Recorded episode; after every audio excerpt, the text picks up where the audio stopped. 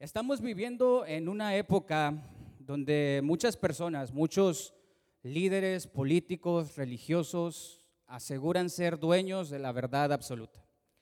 Vivimos en una época donde cada persona se forma su propia opinión sobre lo que es bueno, sobre lo que es malo, sobre lo que es moral y sobre lo que no es moral. Y si hablamos nosotros del camino hacia la salvación, del camino hacia el cielo, del camino hacia la vida eterna, nosotros nos vamos a encontrar que hay un montón de maneras en la que la gente allá afuera piensa que se puede alcanzar la salvación. La gente dice que hay muchos caminos para llegar a ella, que uno puede alcanzarla a través de ciertas normas, guardando ciertas costumbres.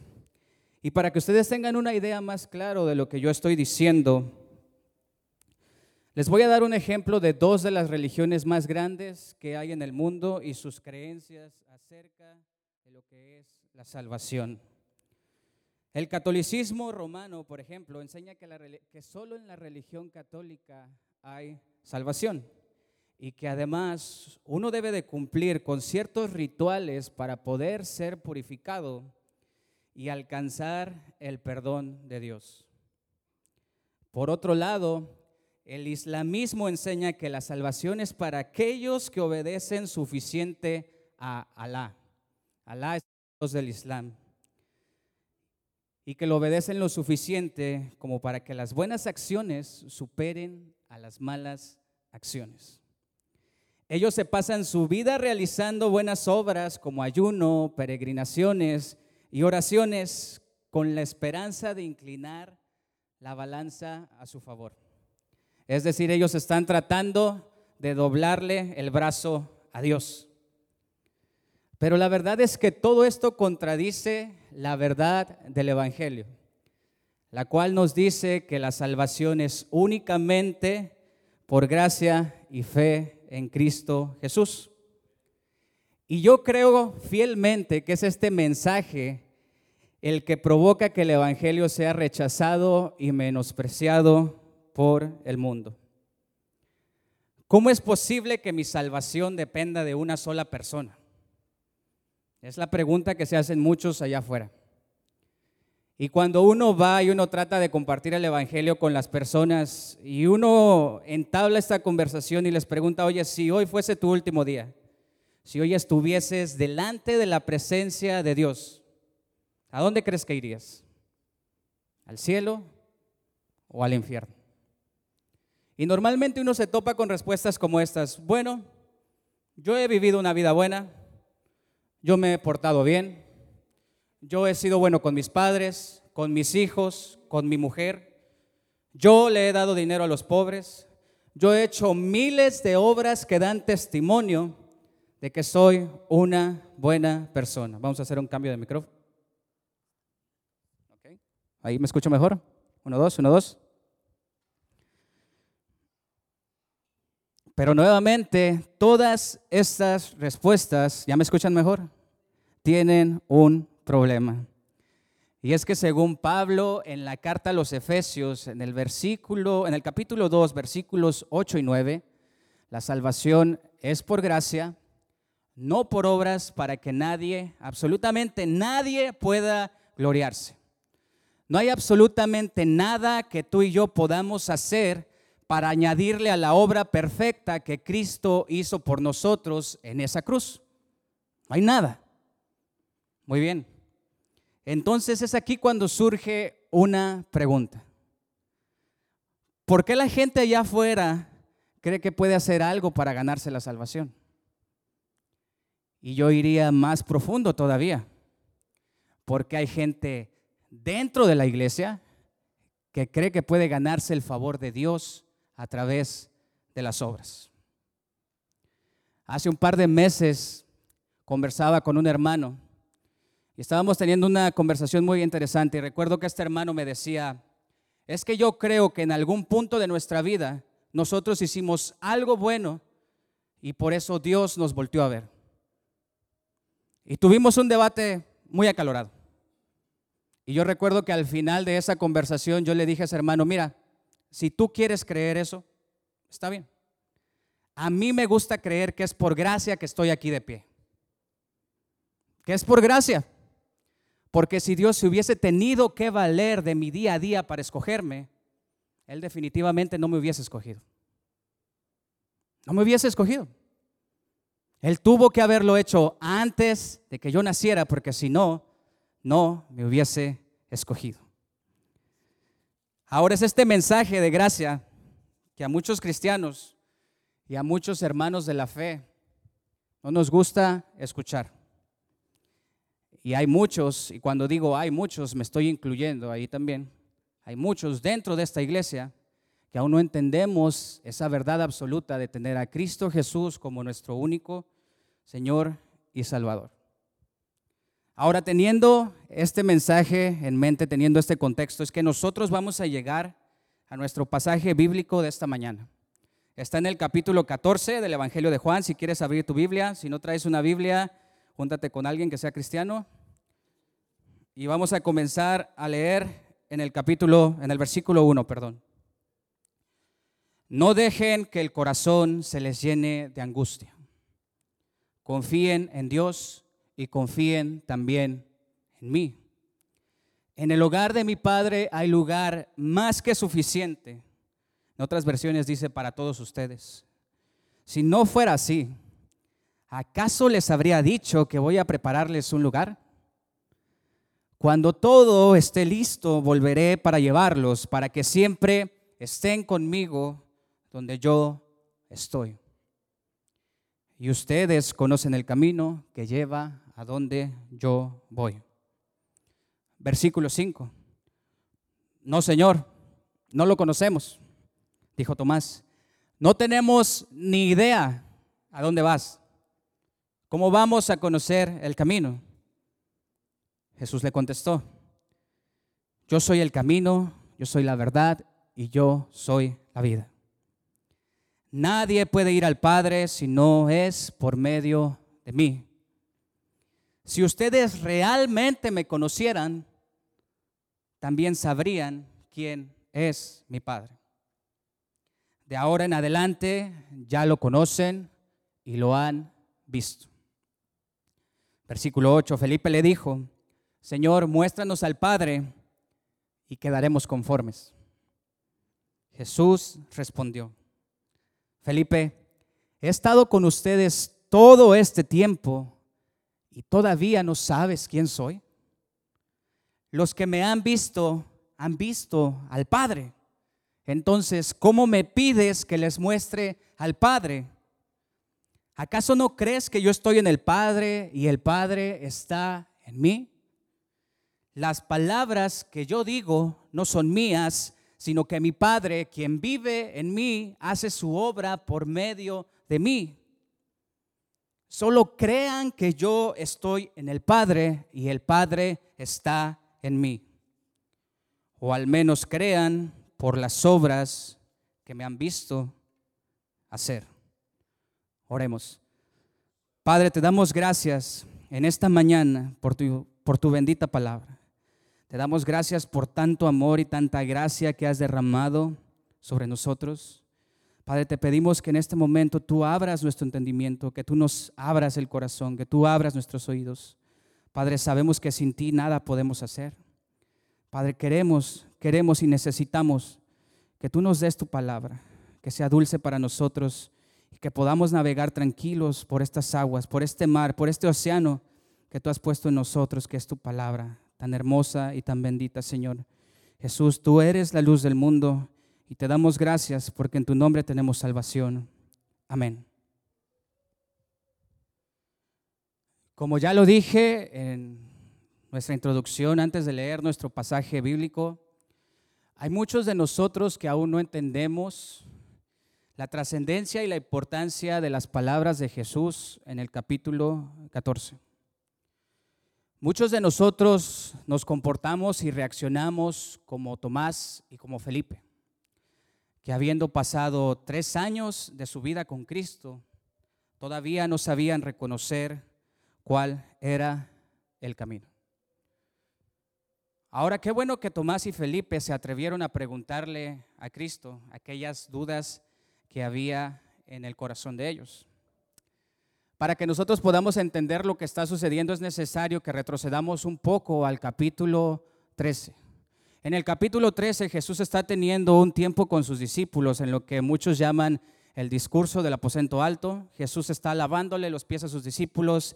Después Jesús anuncia la traición de Judas. Jesús comparte la mesa con todos ellos y después Jesús les dice que tiene que irse. Y hay mucha angustia en todos ellos. Hay mucho escepticismo. Ellos no saben qué es lo que Jesús está diciendo. Ellos no saben qué es lo que va a pasar. Iglesia, Él estaba a punto, Él estaba a punto de pasar por aquel tormento del cual éramos merecedores, tú y yo. Y al final del capítulo 13, Jesús les dice, voy a estar con ustedes solo un poco más de tiempo. A donde yo voy, ustedes no me pueden seguir ahora. Ahora imagínate esta escena. Eres un pescador, un recaudador de impuestos, y de pronto te topas con el Mesías, el, Hijo de Dios, el, Salvador del mundo. Y Él no solo te conoce, sino que además te llama y empiezas a caminar con Él por un periodo de tres años. Y a donde Cristo va, tú vas. Y donde Cristo duerme, tú duermes. Y donde Cristo se para, ahí estás tú con Él. Esa fue la vida de los discípulos por tres maravillosos años. Pero de pronto, en medio de la celebración de la Pascua y en una escena donde está pasando tiempo con sus discípulos, Él anuncia que pronto tiene que partir. Yo me imagino la reacción de los discípulos. Pero ¿cómo que te vas?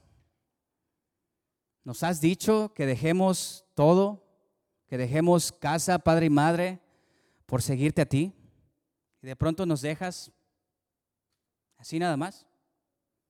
Y uno puede imaginarse cualquier cantidad de preguntas que surgieron en la cabeza de los discípulos. Pero fue Pedro el que pensó en voz alta. Señor, ¿a dónde vas? Jesús le responde, a donde yo voy no me puedes seguir ahora. Pedro se hace el valiente y le dice, Señor, ¿por qué no te puedo seguir ahora? Mi vida daré por ti. Jesús le dice, mi vida darás por mí, tú Pedro. Tu vida darás por mí, tú Pedro, perdón. De cierto, de cierto te digo que no cantará el gallo sin que me hayas negado tres veces. Todos conocemos el final de esta historia. Pedro niega a Jesús tres veces y es entonces que el gallo canta.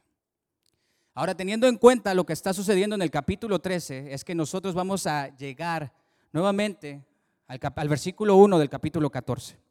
Y Jesús comienza a darle a ellos una serie de recomendaciones y de promesas que comienzan en el versículo 1. Él dice, no dejen que el corazón se les llene de angustia. Confíen en Dios y confíen también en mí. Y para nosotros comenzar a profundizar en este texto, iglesia, es necesario preguntarnos por qué Jesús les está pidiendo esto a sus discípulos. Él conocía el corazón de cada uno de ellos. Él sabía que había muchos ahí presentes que todavía no confiaban en Él. Muchos de ellos habían abandonado sus empleos. Muchos de ellos habían dejado casa, padre y madre por seguirlo a Él. Y de pronto, aquel Jesús que alimentaba multitudes, que sanaba enfermos, que resucitaba a los muertos, tenía que irse. Pero ¿cómo así que te vas? Yo voy contigo, le dijo Pedro. Y quiero que tengas algo presente, quiero que tengas algo presente en tu cabeza. Esta conversación, estos versículos que estamos leyendo, estas enseñanzas, son para los discípulos, es para todos nosotros. Aquí no hay personas inconversas, aquí no hay gentiles, aquí no hay judíos a su alrededor únicamente estaban aquellos que habían puesto su confianza en Cristo Jesús. O al menos Al menos eso parecía. Esta enseñanza, este diálogo que Jesús tiene en Juan 14, es para todos nosotros. Es para la iglesia, es para su pueblo, Felipe, Tomás, Pedro. No se angustie su corazón. Crean en Dios, crean también en mí. Iglesia, escúchame, la fe de los discípulos se tambaleó en este momento, su fe fue sacudida. ¿Por qué? No lo sabemos. Tal vez estaban angustiados porque Cristo había anunciado que se iba, o estaban angustiados porque el Cristo que los había alimentado, que les había dado casa, los iba a dejar pronto. La razón por la que ellos estaban angustiados nunca la vamos a saber. Y aquí vale la pena mencionar que había muchos de ellos, por no decir que todos, que no creían en Él como el Mesías, que no creían en Él como el Hijo de Dios. Al igual que hay muchos de nosotros que aún no creemos, ni siquiera voy a decir con toda seguridad, con la mitad de nuestro entendimiento que Jesús es el Hijo de Dios. Y esto no lo estoy diciendo con la intención de señalar o de juzgar a nadie. Porque si estos discípulos que pasaron tiempo con Cristo, que lo vieron hacer milagros, que lo vieron resucitar a los muertos, tuvieron dudas de que Él era el Hijo de Dios, es más probable, es muy probable que nosotros también vayamos a tener esas mismas dudas. Escúchame, nuestra fe en algún punto de nuestra vida como cristianos va a tambalearse tal y como le pasó a estos discípulos. Es muy probable que nuestro corazón se vaya a angustiar cuando no sintamos que Dios está ahí con nosotros, cuando no sintamos que Dios está en control de la situación, cuando parezca que Dios no está por ningún lado. Pero una vez más Jesús dice, crean en Dios crean también en mí. ¿Por qué? ¿Por qué tenemos que creer? Versículo 2. En el hogar de mi Padre hay lugar más que suficiente. Si no fuera así, ¿acaso les habría dicho que voy a prepararles un lugar? Iglesia, lo que Jesús nos está diciendo en estos versículos es lo siguiente. No dejen que su corazón se angustie. ¿Por qué razón? ¿Por qué razón no debo dejar que mi corazón se angustie? Versículo 2, porque en la casa de mi Padre hay lugar más que suficiente para todos ustedes. Pedro, a donde yo voy no me puedes seguir ahora porque voy a preparar un lugar para ti, un lugar especial para ti en la casa de mi Padre. Iglesia, Jesús está preparando un lugar para todos aquellos que creen en Él y solo en Él. Pero tenemos que creer que esto es verdad. Tenemos que hacer que nuestra fe crezca. La Biblia dice que sin fe es imposible agradar a Dios. Y es justamente lo que Jesús nos está pidiendo en este comienzo. Crean. Y es muy curioso, es muy curioso y a la vez es muy fuerte leer la solución de Cristo para la angustia de los para la angustia del corazón de los discípulos. Crean. Crean. Uno puede decir, oye Jesús, ¿no hubiese sido mejor que les dejaras 50 denarios de plata cada uno? Dos casitas de adobe, dos vacas, tres becerros. No, no, no, no. Crean. Jesús aquí no se comportó como un padre consentidor. Muchos de ustedes aquí son padres y cuando sus hijos tienen algún berrinche, ¿qué les dicen? Ya no llores y mañana te voy a llevar a tal lado. O ya no llores y mañana te compro eso que tú me pediste. Él no fue así.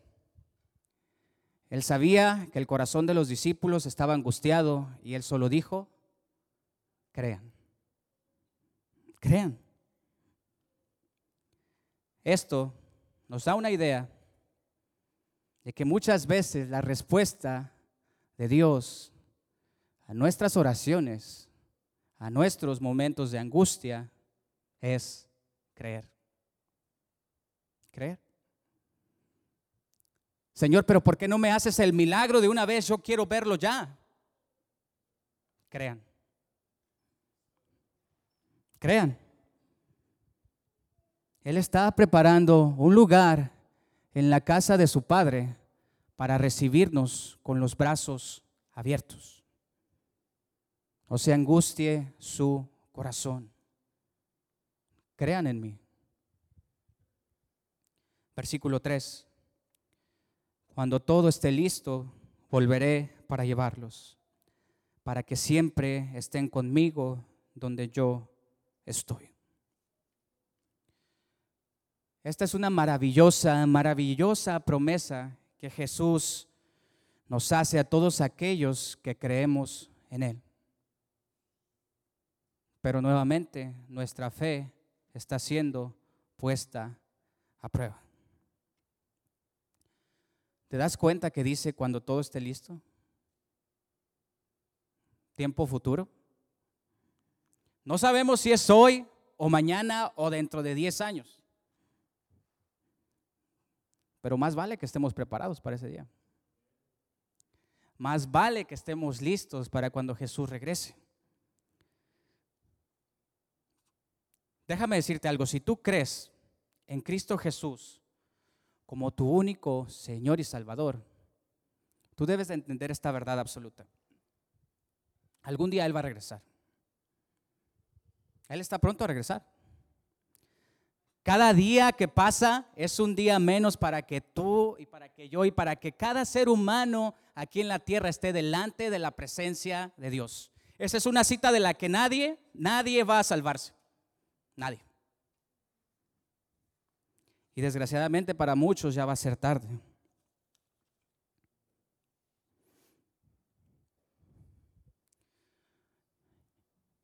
Para muchos va a ser tarde.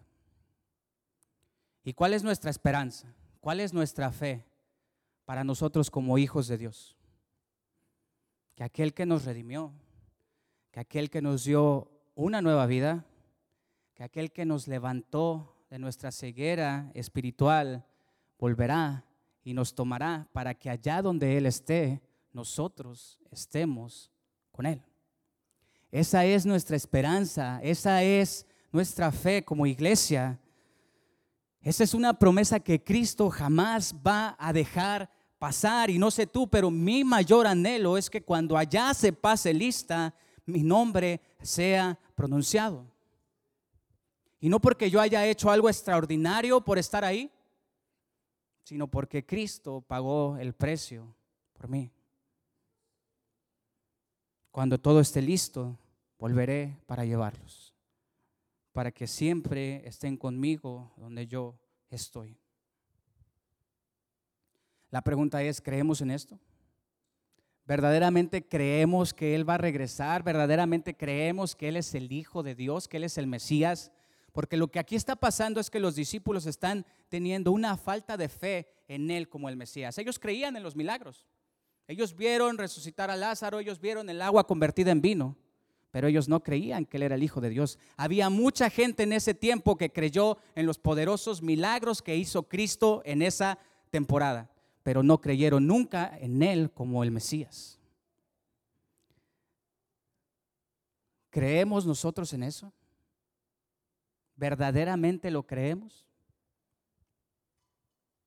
Ahora hasta aquí todas las palabras de Jesús son de esperanza, son palabras de aliento, pero entonces la conversación da un giro de 180 grados. Y Cristo pasa a decir lo siguiente. Versículo 4, ustedes ya conocen el camino que lleva a donde yo voy. Y voy a leer el versículo 5. No, Señor, no lo conocemos. Dijo Tomás, no tenemos ni idea a dónde vas. ¿Cómo vamos a conocer el camino? Y vamos a detenernos un momento aquí porque creo con firmeza que es donde la conversación se vuelve aún más trascendental.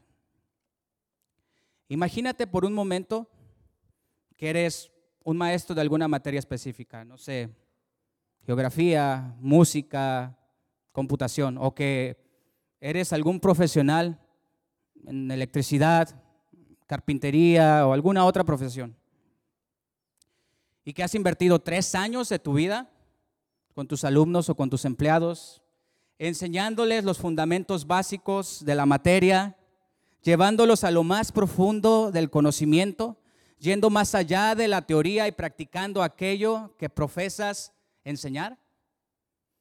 Y de pronto, al finalizar un determinado periodo de tiempo, tú estás completamente seguro de que ese alumno o ese chalán, como decimos en México, está preparado para vivir sin la necesidad de que tú lo acompañes más.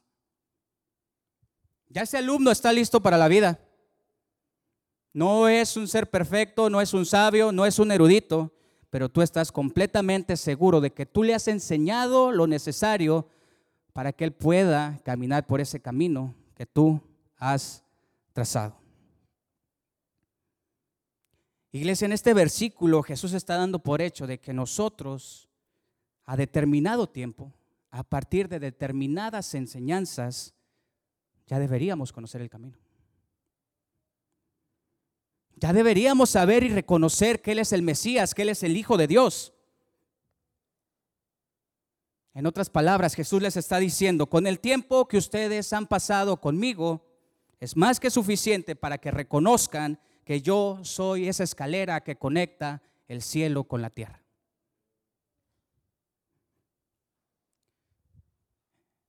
Y aquí pueden identificarse muchos que están en un proceso. Esa palabra que está de moda en el cristianismo hoy en día. Todos queremos escuchar que Dios es amor, todos queremos escuchar de las misericordias de Dios, todos queremos escuchar de la gracia que Dios ha tenido. Pero a la hora de escuchar que ese mismo Dios requiere cierto compromiso en nuestra parte, ahí nos echamos para atrás.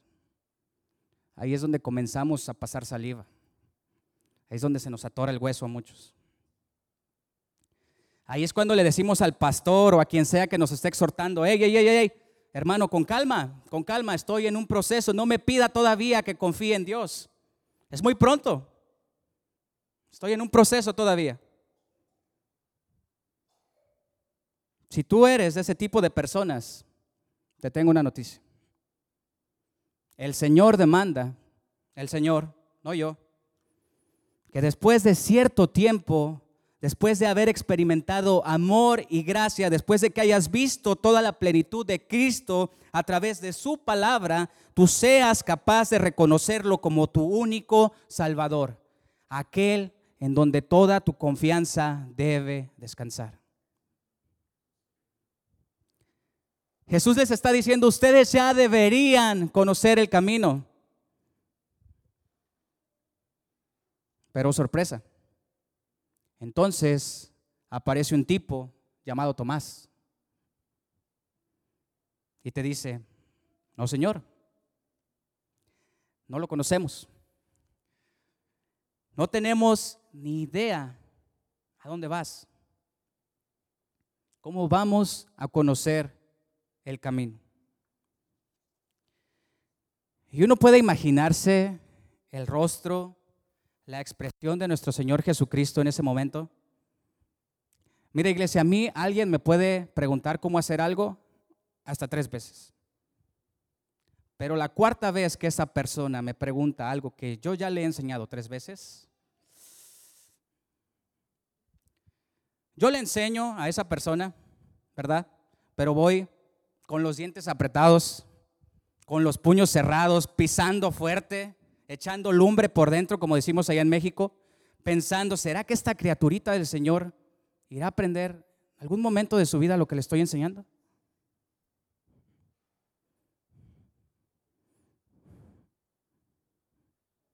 Iglesia, a esta altura del ministerio de Cristo, él ya había hecho muchos milagros. Él había convertido el agua en vino. Él había alimentado a cinco mil personas. Él había sanado enfermos. Él había curado leprosos. Los paralíticos caminaban. Los ciegos veían. Los muertos resucitaban. Él había declarado en sus sermones que Él era el pan de vida, la luz del mundo, la puerta de las ovejas, que, el que Él había dicho que Él era la resurrección y la vida, que el que creyera en Él, aunque estuviera muerto, viviría. Y aún así, aún así, sus discípulos no conocían cuál era el camino. Lo que te mencionaba hace rato, cuando Jesús estuvo en la tierra, Él hizo muchos milagros, poderosos milagros. Tanto es así que Juan dice en el Evangelio que si se escribieran todos los milagros que hizo Cristo, los libros de la tierra serían insuficientes para poder escribirlos. Y hubo muchas personas que creyeron en esos milagros, pero nunca creyeron en Él como el Mesías. En otras palabras, lo que está sucediendo aquí es que los discípulos no creían con firmeza que Él era el Mesías, aquel en el que toda su confianza debía descansar. Podemos pensar que creyeron en los milagros. Tal es así que Felipe más adelante le dice, quiero una señal, déjame ver al Padre. Felipe sabía que Jesús podía hacer eso. Pero cuando tú le pides una señal a alguien que ha hecho lo suficiente para que creas en Él, esa petición se convierte en dolor, en angustia. Y es muy fácil desde nuestra perspectiva señalar y poner el dedo en el renglón por la incredulidad de los discípulos, pero en cierta manera todos nos hemos comportado así en algún momento. Todos tenemos un Felipe o un Tomás dentro de nosotros. Todos en algún momento de nuestra vida hemos dudado de que verdaderamente Cristo sea el Mesías. Y para negarlo no hace falta que lo hayamos confesado con nuestra boca, porque con nuestra manera de vivir lo hemos hecho. Con la manera de vivir que hemos tenido, hemos negado que Él haya sido el Mesías. Debió ser triste para Jesús darse cuenta que aún con todo ese tiempo invertido, aún con todas esas enseñanzas y aún con todos esos milagros que él había hecho, sus discípulos no podían reconocerlo. Y no porque él se haya dado cuenta hasta ese punto de que sus discípulos no creían en él con firmeza, porque él conocía sus corazones, él conocía sus pensamientos, él conocía hasta las preguntas que ellos no hacían, él sabía lo que estaban pensando. Esto, iglesia, esto dice mucho de nuestra fe. Esto nos dice mucho de la dureza extrema de nuestro corazón, que muchas veces es incapaz de quebrantarse aún viendo todos estos milagros y las maravillas que hizo Cristo. Jesús había hecho lo necesario para que creyeran en Él. Jesús ya hizo lo necesario para que creas en Él y como maestro esperaba que sus discípulos pudieran reconocer ese camino. Muchos de ustedes tienen una profesión aquí, muchos de ustedes se dedican a algo y cuando ustedes le están enseñando a alguien, ustedes esperan que esa persona aprenda rápido. Y con la paciencia que tenemos aquí nosotros, a los dos o tres meses de que alguien no sepa cómo cortar una madera o de que alguien no sepa cómo poner un tornillo, lo despedimos. Lo mismo pasa en las escuelas. Cuando tú no eres suficientemente capaz, te dan ciertas oportunidades, pero después te dicen, ¿sabes qué? No eres bueno para esto. Esto no fue lo que hizo Cristo, porque Él sabía la dureza extrema de nuestros corazones. Él sabía que nosotros adolecemos y siempre tenemos una falta de fe. Ahora, cuando nosotros llegamos a los versículos 6 y 7, es necesario que los leamos con letras mayúsculas. Es decir, uno tiene que entender que estos versículos son una amonestación de nuestro Señor Jesús para todos aquellos que decimos tener nuestra fe en Él. Juan 14, 6 es un versículo de esos que son cliché en el cristianismo. Tú lo ves en gorras, tú lo ves en camisetas y muchas veces las personas lo usan para evangelizar, la iglesia lo usa para evangelizar. Pero en el contexto en el que nosotros estamos leyendo esto, Jesús le dice eso a sus discípulos. Ahí no hay personas inconversas. Ahí no hay gentiles, ahí no hay judíos. Estos versículos son un regaño de un maestro a un alumno que no ha entendido cuál es la enseñanza principal de todo su ministerio. Tomás, ¿cómo es que no conoces el camino? Que ni siquiera sabes a dónde voy. Y mira, nosotros no sabíamos qué había en la cabeza de Tomás, nosotros no sabíamos qué él estaba pensando, tal vez él entendía que el camino era otro, tal vez él estaba pensando en guardar ciertas costumbres, en guardar la ley, no lo sabemos. Podemos pensarlo porque más adelante Pedro y Pablo, respectivamente, en el libro de Hechos y en ah, Colosenses, se la pasan corrigiendo y amonestando a personas porque estaban tratando de añadirle obras a la obra perfecta que ya Cristo había hecho en la cruz. Tan es así que Pablo dice en Colosenses 2.10 que en Cristo estamos completos y que fuimos circuncidados al echar de nosotros el cuerpo pecaminoso en la circuncisión de Cristo. Y luego más adelante en el versículo 16 dice, por tanto, no permitan que nadie los condene por lo que comen o lo que beben, o porque no celebran ciertos días santos ni ceremonias por luna nueva o días de descanso. Luego en el versículo 17 él dice esto, pues esas reglas son sombra de la realidad que vendrá. Y esa realidad, iglesia, esa realidad es Cristo. Es así que nosotros teniendo este contexto y esa realidad de quién es Cristo, que nosotros tenemos que leer los versículos 6 y 7 de nuestro pasaje bíblico. Y quiero que entiendas esto, que nadie se vaya a ir esta mañana pensando que yo estoy afirmando que esto es un regaño, ¿no? La frase en sí misma representa salvación, representa libertad. Pero también es una verdad que este versículo ha sido sacado de su contexto. Porque muchas veces nosotros, la iglesia, lo hemos usado para evangelizar al mundo. Pero las palabras que Jesús dice en Juan 14, versículo 6, se las está diciendo a sus discípulos, a todos aquellos que creen en Él como su Salvador. Esto es un jalón de orejas para todo aquel que dice ser discípulo de Cristo, pero que al igual que Tomás, no sabe cuál es el camino. Que ni siquiera sabe a dónde va nuestro Señor. Déjame repetirte eso. Estos versículos son una amonestación para la iglesia, para nosotros, para todo aquel que dice conocer el Evangelio, pero que no sabe cuál es el camino. En otras palabras, este versículo es un regaño para todos aquellos que a pesar del tiempo que han tenido como cristianos y que han visto toda la gloria, todo el poder, toda la gracia, y todo el amor de Cristo, siguen acusando una falta de fe. Iglesia, no basta solo con decir yo creo. Hasta los demonios creen y tiemblan, dice Santiago. Estamos hablando de una fe más grande.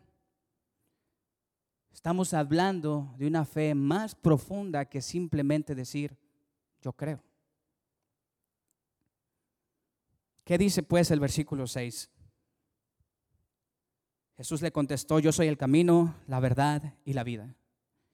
Y nadie viene al Padre si no es por medio de mí. Si ustedes me conocieran, también sabrían quién es mi Padre. De ahora en adelante ya lo conocen y lo han visto. En otras versiones dice, si realmente me han conocido, sabrían quién es mi Padre. Y uno puede escuchar la angustia uno puede escuchar el dolor al leer estas palabras de Cristo. Su palabra sigue viva. Su palabra sigue viva. Cuando tú lees el versículo 6 y 7, tú puedes escuchar la angustia de Jesús al decir esas palabras. Tomás, Pedro, Santiago, yo soy el camino, yo soy esa verdad. Luis, Andrés, Cristian, yo soy esa vida y nadie viene al Padre si no es por medio de mí. Iglesia Daystar, si realmente me conocieran, sabrían quién es mi Padre.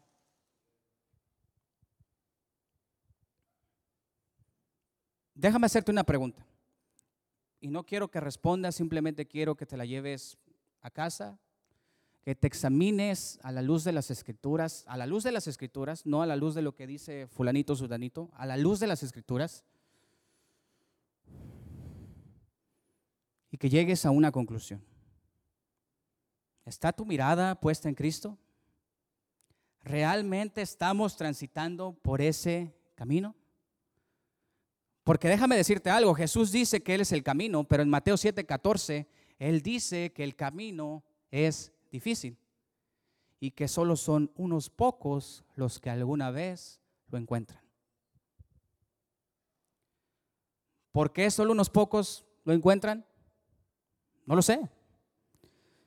Lo que sí sé es que si Cristo Jesús me ha rescatado, me ha comprado con su sangre, nos ha liberado del pecado a todos nosotros y nos ha dado una nueva vida y está preparando un lugar en la casa de su Padre para todos nosotros, eso debería de ser más que suficiente para transitar por ese hermoso camino. Yo soy el camino. Iglesia, solo en el nombre de Jesús que hay salvación. Él fue el único capaz de satisfacer la justicia de Dios. Él fue quien tomó nuestro lugar y murió en esa cruz para darnos entrada al cielo. Y nadie, escúchame bien, nadie va a llegar a la presencia del Padre a menos de que doble su rodilla y reconozca a Cristo como su Salvador. Nadie. Nadie.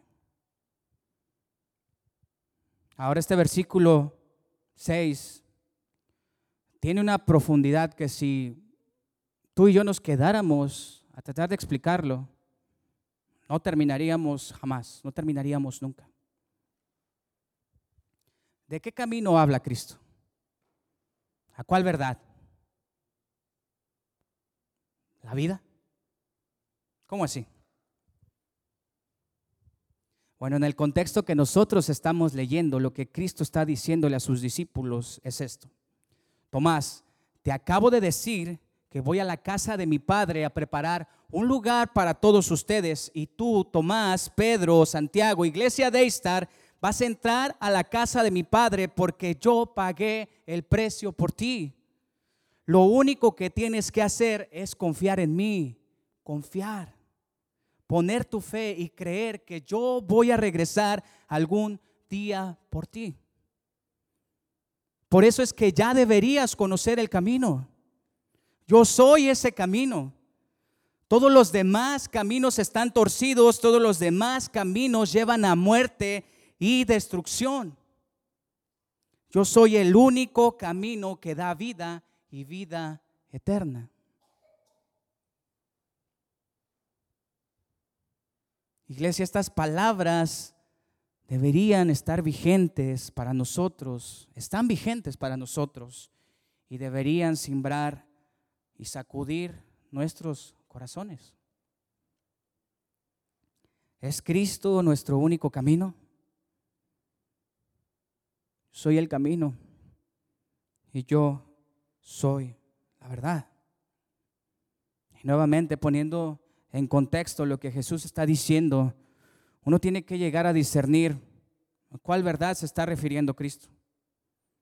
La verdad de Andrés, la verdad de Jaime, mi verdad.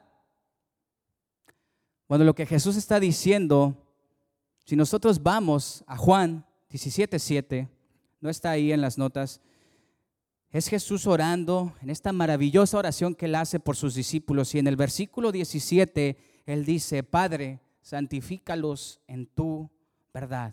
Tu palabra es la verdad. La palabra de Dios es la verdad. Y si nosotros regresamos al capítulo 1 de Juan y leemos desde el versículo 1 hasta el 3, dice lo siguiente, en el principio la palabra ya existía la palabra estaba con Dios y la palabra era Dios. El que es la palabra existía en el principio con Dios. Dios creó todas las cosas por medio de Él y nada fue creado sin Él. ¿Qué es lo que está diciendo Cristo entonces? ¿De cuál verdad estamos hablando? Lo que Jesús nos está diciendo aquí es esto.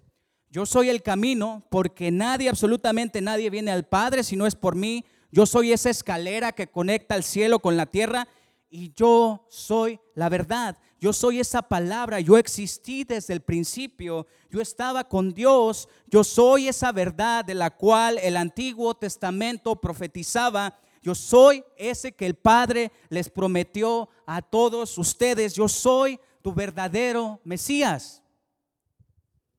Esa es la verdad a la cual Él se está refiriendo. Hay una frase que no recuerdo quién la dijo, pero la dijo, que dice, cuando abro mi Biblia y voy a Génesis, ahí veo a Cristo. Cuando estoy en los profetas, ahí veo a Cristo.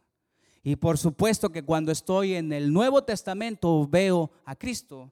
Y eso es porque Cristo es esa verdad de la cual todo el Antiguo Testamento profetizaba. Tomás, yo soy esa verdad, no necesitas buscar nada más. Yo soy aquel que había de venir. Y una vez más, déjame recalcarte esto. Uno puede señalar la falta de fe, la falta de incredulidad, la incredulidad, perdón, de los discípulos.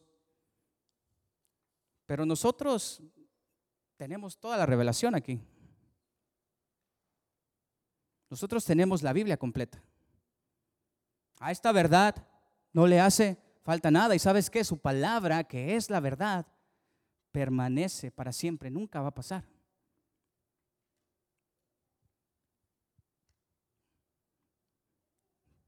Hay un montón de gente allá afuera que dice que es necesario volver a escribir la Biblia porque ya no se adapta a esta nueva era. Hay también una corriente allá afuera que afirma que la Biblia pronto va a desaparecer porque simplemente no se no encaja con este sistema que el mundo desea tener, donde todo lo que un ser humano piensa está bien, donde yo tengo el derecho a elegir quién soy, cómo soy, cómo me comporto, con quién vivo mi vida, a quién le rindo adoración. Pero toda esa gente que hoy en día niega la verdad de su palabra, algún día se dará cuenta con espanto que su palabra, que es la verdad, permanece para siempre. Y para algunas personas, desgraciadamente, ya va a ser demasiado tarde. Iglesia, Jesús es la verdad encarnada. Jesús es el verbo hecho carne. Déjame decirte algo, cuando tú te levantas por las mañanas o a la hora que sea que tú pasas tiempo con Dios, tú estás tratando con la persona de Jesús. Y cualquiera que ha visto a Cristo, ha visto al Padre. De ahí es que Jesús nos dice en el versículo 7, ya lo conocen, ya lo han visto. Porque pasar tiempo con Jesús es estar en la presencia del Padre. Pero la pregunta es, ¿creemos que Jesús es el Mesías, el Hijo de Dios? ¿Crees que a través de su palabra puedas encontrarlo a Él? O al igual que Felipe, ¿No te has dado cuenta que quien ha visto a Cristo ha visto al Padre? Y estás esperando una señal. Estás esperando a que un ángel venga con un arpa y un coro celestial y querubines comiencen a rodearte y que una voz del cielo descienda y te diga, yo soy el Padre. Créeme, si no lees la Biblia, difícilmente vas a escuchar la voz de Dios. La pregunta es, ¿crees que Jesús está aquí? ¿Crees que Él está en el Padre y el Padre está en Él? Él dice, yo soy el camino, yo soy la verdad y yo soy la vida. Si nosotros seguimos leyendo en el capítulo 1, ahora en el versículo 4, y lo que Juan escribe aquí es una declaración que hace énfasis en la figura de Cristo, el poseedor de la vida, la luz de los hombres. Iglesia, esto es muy importante y quiero que me prestes mucha atención. ¿Recuerdas el capítulo 3 de Juan y la conversación de Jesús con Nicodemo, con ese erudito, con ese maestro de la ley? Bueno, si no lo recuerdas, ya deberías, porque dice Jesús, ya deberían conocer el camino, ya deberían conocerlo. ¿Recuerdas la respuesta de Jesús al cuestionamiento de Nicodemo? De cierto, de cierto te digo que quien no naciere de nuevo no puede ver el reino de Dios. Y otra vez, volviendo con estas cosas que a veces uno no entiende, estas cosas que a veces a uno se le atoran. Todos en algún punto de nuestra vida hemos estado igual que Nicodemo, haciéndonos las mismas preguntas que Nicodemo. ¿Cómo es que tengo que nacer de nuevo? ¿Acaso siendo viejo puedo entrar de nuevo en el vientre de mi madre? ¿Cómo obtengo entonces esa vida? Iglesia, lo que Jesús nos está diciendo en Juan capítulo 14, versículo 6, es que Él es el único camino, que Él es la única verdad, pero también que Él es el dador de vida. Yo soy el que les ha dado vida, yo soy el pan de vida, el que viene a mí no tendrá hambre jamás. El que cree en mí tendrá vida eterna. Yo he venido para que tengan vida y la tengan en abundancia. Iglesia, déjame decirte algo. Si el día de hoy estás aquí sentado en esa silla escuchando la bendita palabra de nuestro Señor Jesucristo, no es porque tú hayas hecho algo extraordinario, no es porque tú seas una buena persona, no es porque tú hayas hecho algo maravilloso, es porque ese mismo Cristo, el Mesías, el Hijo de Dios, te ha levantado de tu ceguera espiritual para que tú tengas esa posibilidad de conocer esa verdad y transitar por ese hermoso camino llamado Cristo. Y que algún día, no muy lejano, Él cumpla su promesa y te lleve a ese lugar que Él ha preparado especialmente para ti en la casa de su Padre y que estén juntos para siempre.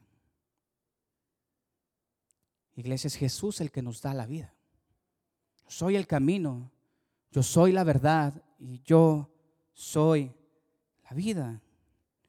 Yo pienso que eso es suficiente para profundizar en ese versículo porque si no nos quedaríamos aquí una eternidad. En el versículo 8, Felipe le dice, Señor, muéstrenos al Padre y quedaremos conformes. Y dicen allá en mi pueblo, otra vez la burra al trigo. Tomás acababa de decirle a Cristo, Señor, no conocemos el camino, ni siquiera sabemos a dónde vas. Y Jesús ya le había dicho en el versículo 7, de ahora en adelante, ya lo conoces, ya lo has visto. Y ahí va Felipe de nuevo. Señor, queremos ver al Padre. Muéstranoslo. Necesitamos ver a Dios y entonces creeremos en ti.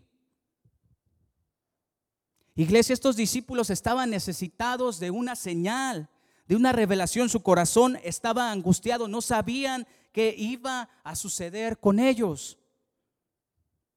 Y es entonces que Jesús en el versículo 9 le responde. Y nuevamente uno puede escuchar la angustia, el dolor de Jesús al responder en el versículo 9.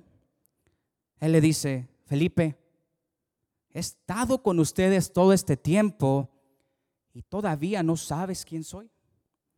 Todavía no sabes que al principio yo ya existía, que yo estaba con mi Padre y que yo soy Dios mismo. ¿Acaso no te has dado cuenta, iglesia de Istar, que todas las cosas fueron creadas por medio de mí y que nada fue creado sin mí? Iglesia de Istar, ¿por qué insisten y me piden que les muestre al Padre? Aún no han entendido que los que me han visto han visto al Padre. Entonces, ¿cómo me piden que les muestre al Padre? ¿Acaso no creen que yo le he dado vida a todo lo creado? y que mi vida les trajo luz y salvación a todos ustedes? ¿Acaso no creen que yo estoy en el Padre y el Padre está en mí? Las palabras que yo digo no son mías, sino que mi Padre, quien vive en mí, hace su obra por medio de mí. Solo créanme que yo estoy en el Padre y el Padre está en mí. O al menos créanme por las obras que me han visto hacer. Porque al creer que yo soy el Hijo de Dios, el Mesías, tendrán vida eterna por mi nombre. Y porque todo lo que está escrito en este libro da testimonio de que yo soy el Mesías, el Hijo de Dios, el Salvador del mundo. Fe, fe y más fe. Eso es lo que le pide Jesús a sus discípulos. Ahora, ¿qué estamos diciendo? ¿Qué es lo que estamos enseñando? ¿Qué es lo que Jesús nos está enseñando en estos versículos? Iglesia, la enseñanza aquí es esta. De estar, yo sé que su corazón está angustiado pero crean en Dios y crean también en mí.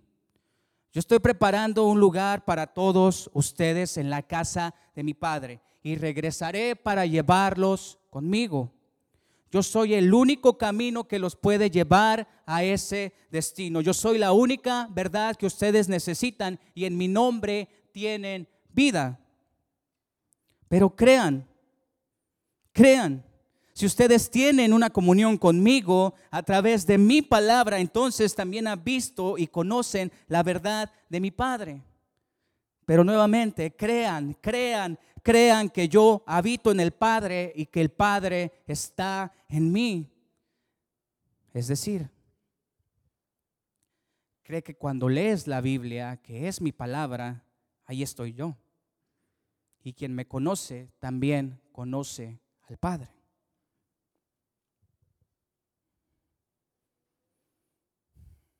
Y si has puesto atención al día de hoy, te darás cuenta o te habrás dado cuenta de que hay una palabra que es repetitiva en este pasaje. De hecho, es una palabra que Juan usa en todo su evangelio. La repite muchísimas veces. Y cabe mencionar que el propósito del evangelio de Juan es precisamente mostrar la gloria de Cristo para que creamos en Él. Y esa palabra que se repite es crean. Crean, esa es la solución de Cristo para la angustia de sus discípulos. Él no les dio lo que ellos pedían. Él simplemente les dijo, crean, crean. Ahora, ¿cuál es el punto de todo esto? ¿Qué podemos aplicar nosotros de lo que acabamos de leer para nuestra vida? Y ya estoy por terminar. Hay muchas personas que cuando leen la Biblia le piden una señal a Dios. Si eres real, manifiéstate. Mándame un ángel. Quiero oír tu voz. Déjame decirte una cosa, si estás leyendo tu Biblia y estás esperando a que Dios te hable audiblemente, difícilmente lo va a hacer. Él puede hacerlo. De eso creo que aquí nadie tiene duda. Pero tú debes entender, en el momento en el que estás teniendo una intimidad con la palabra, la palabra es Cristo y tú estás teniendo una comunión con el Padre. Iglesia, yo nunca en mi vida vi a Cristo como Tomás lo hizo. Nunca tuve la oportunidad de meter mis dedos en sus heridas. Yo nunca he visto un ángel o un querubín bajar del cielo. Pero tengo este libro, que es su palabra, donde Él nos ha dejado toda su revelación, donde Él ha mostrado todo el amor que nos tiene, toda su gloria, toda esa gracia para con nosotros. Y eso para mí es más que suficiente. ¿Soy perfecto? No. ¿Mi fe se va a tambalear? Probablemente. Pero para mí es suficiente. Para mí. Pero sé que para muchos no. Muchos quieren una señal del cielo para cualquiera que sea la situación en la que están pasando. Y si tú estás acusando una falta de fe, una falta de entendimiento de la palabra como lo estaban experimentando estos discípulos, déjame decirte que hay una solución. Iglesia, nosotros tenemos que entender que Jesucristo es la imagen del Dios invisible. Por ahí debemos comenzar. Él es la imagen del Dios invisible. Entonces, ¿qué debemos hacer nosotros?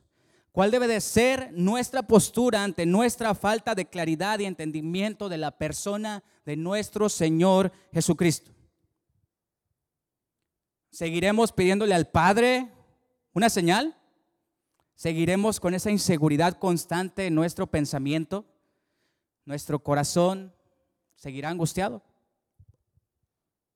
No. La respuesta a qué es lo que debemos hacer está en el versículo 1 y se mueve a través de todos los versículos del pasaje que leímos hoy. Y es nuestro Señor Jesucristo quien nos da la lección y la respuesta. Crean. Crean.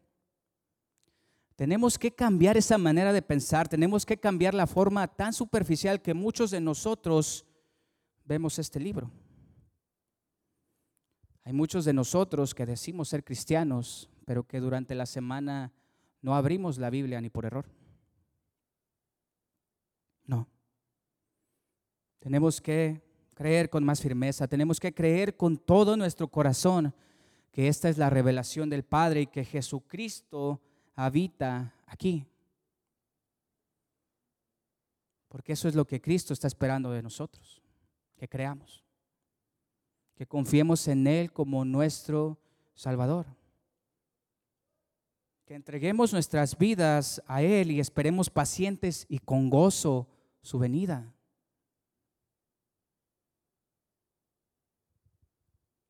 Pero ¿cómo hacemos eso? ¿Cómo comenzamos a creer con más firmeza en las escrituras? ¿Es una fórmula mágica? Es una clase de mantra personal que el día de mañana yo me levanto y empiezo a repetir, hoy voy a cambiar, hoy voy a cambiar, hoy voy a creer a Jesús con todo mi corazón, hoy voy a creer en Jesús con todo mi corazón y pum, de repente mi fe se ha elevado, soy el cristiano que debería ser. No. No trabaja de esa manera. Nosotros en nuestras propias fuerzas, en nuestros propios medios no podemos hacer absolutamente nada. Tenemos que dejar de decirle al Señor, muéstranos al Padre. Tenemos que dejar de decirle al Señor, quiero una señal. No. Nuestra oración, cada vez que abramos la Biblia, debe de ser tal y como fue la oración de los discípulos en Lucas 17, 5. Señor, aumenta nuestra fe. Aumenta nuestra fe. Tiene que ser Jesús el que nos dé la capacidad de creer cada día más en su palabra. Porque como dice Pablo en Romanos 10, 17, la fe viene por el oír y el oír viene por la palabra de Dios. Iglesia, si tú estás esperando que Dios te dé más fe, pero no estás leyendo la Biblia, no va a pasar absolutamente nada. Porque la fe viene por el oír. Es la palabra la que nos da vida. Por eso Jesús dice, el que viene a mí tiene vida. El problema es que muchos de nosotros queremos esa vida, pero la estamos buscando en otro lado a nuestra manera. Lo que no entendemos es que sin Él, sin su palabra, va a ser imposible.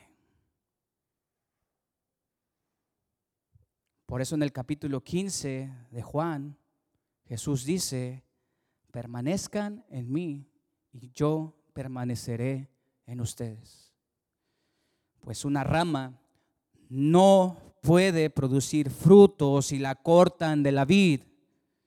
Y ustedes tampoco pueden ser fructíferos a menos de que permanezcan en mí. Separados de mí no pueden hacer nada. Y lo que es peor aún, y si tú eres de los que no les gusta escuchar que Dios es fuego consumidor, es momento de que te tapes los oídos. Él dice, quien no permanece en mí es desechado como una rama inútil y se seca. Y esas ramas se juntan y se queman. Se queman. Debemos pedirle al Señor que aumente nuestra fe, que nos ayude a creer, que cada día que vayamos a su palabra podamos escuchar lo que Él tiene para nosotros y que poco a poco conozcamos que Él habita aquí y que al verlo a Él estamos teniendo una comunión con el Padre. Y esta es la vida eterna, dice Jesús en Juan 17:3, que te conozcan a ti, el único Dios verdadero, y a Jesucristo, a quien tú has enviado. Oremos. Padre, te damos gracias en esta mañana por tu bendita palabra. Señor, creo con firmeza que tú has puesto esto en mi corazón, que tu espíritu es el que ha traído esta palabra y no voy a disculparme por eso, Señor. Te pido que el corazón de mis hermanos sea abierto, que sus ojos sean abiertos y que entendamos que tu Hijo requiere compromiso de nosotros, que tu Hijo nos está llamando a creer con firmeza en Él. Padre, que tu palabra pueda echar raíces en nuestro corazón, que podamos crecer a través de tu palabra y que cada momento en el que vayamos a pasar tiempo en tu presencia, Señor, nosotros nos deleitemos y nos gloriemos junto contigo, Padre.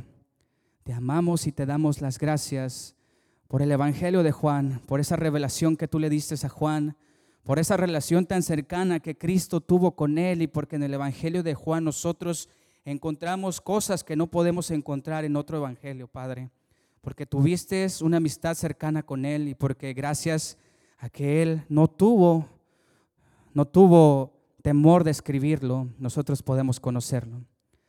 Padre, te damos las gracias y te damos las gracias también por la bendita, la bendición que es tener a Cristo como nuestro único Señor y Salvador. Padre, aumenta nuestra fe. Aumenta nuestra fe. Amén. Bueno, muchas gracias a todos. Podemos irnos en paz. No se vayan sin saludar a alguien, inviten a comer a alguien. Por ahí, no sé, salúdenlo. Muestren amor a todos nosotros. Nos vemos el miércoles en Alfa. A las 6 hay oración. El miércoles a las 7 es Alfa. El jueves a las 7 tenemos ensayo de alabanza y sobre todas las cosas.